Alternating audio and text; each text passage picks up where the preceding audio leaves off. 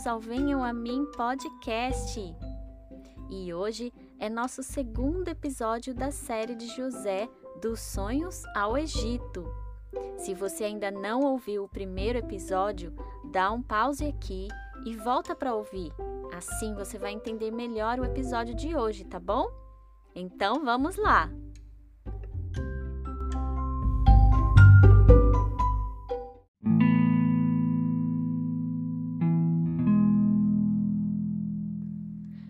José foi levado para o Egito, mas ele tinha um dom especial. Ele conseguia interpretar sonhos.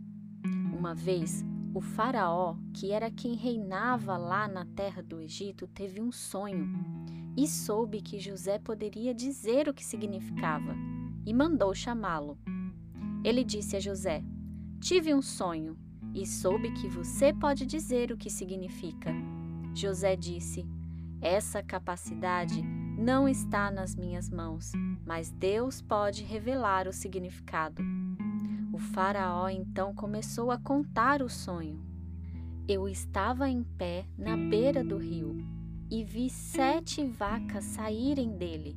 Elas eram saudáveis e fortes e começaram a andar no meio do mato. Em seguida, vi saindo do rio sete vacas muito fraquinhas que pareciam doentes. Nunca vi animais tão horríveis em toda a terra do Egito. Essas sete vacas fraquinhas engoliram as sete vacas fortes e depois elas continuaram fracas e feias. Aí eu acordei. Então José começou a dizer ao Faraó o significado do sonho. Deus está te alertando o que fazer. As sete vacas saudáveis representam sete anos de boa colheita. Tudo que você plantar na terra vai crescer. As sete vacas fracas representam um grande período de fome. Tudo será destruído. A terra não vai mais dar nada de alimento. Por isso, você deve encontrar um homem inteligente e sábio para administrar o Egito. Ele deverá juntar todo o alimento produzido nos anos bons e guardar bastante comida.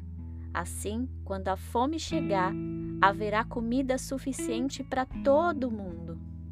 Faraó e seus oficiais gostaram das sugestões de José Faraó perguntou aos oficiais: Será que encontraremos esse homem?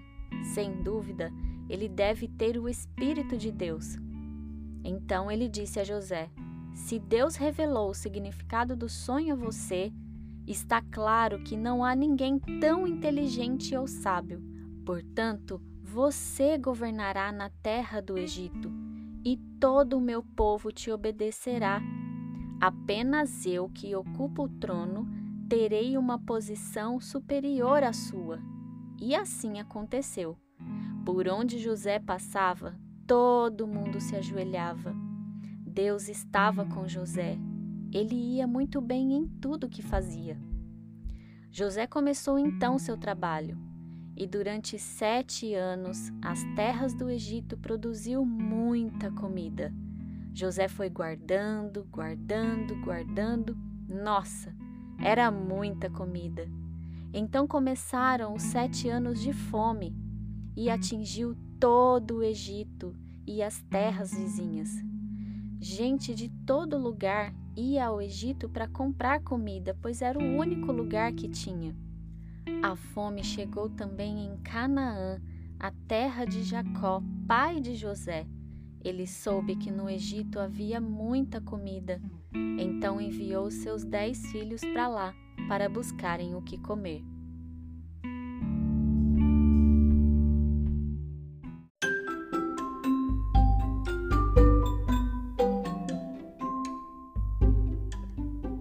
Nossa, eu estou adorando essa série de José. Estou aprendendo muito com ela. E você? José era um homem de Deus e refletia isso em suas atitudes. Isso ficou muito claro para o Faraó. Ele diz para José que, por ele saber o significado do sonho, era porque Deus revelou isso a ele. Isso fazia dele um homem inteligente e sábio.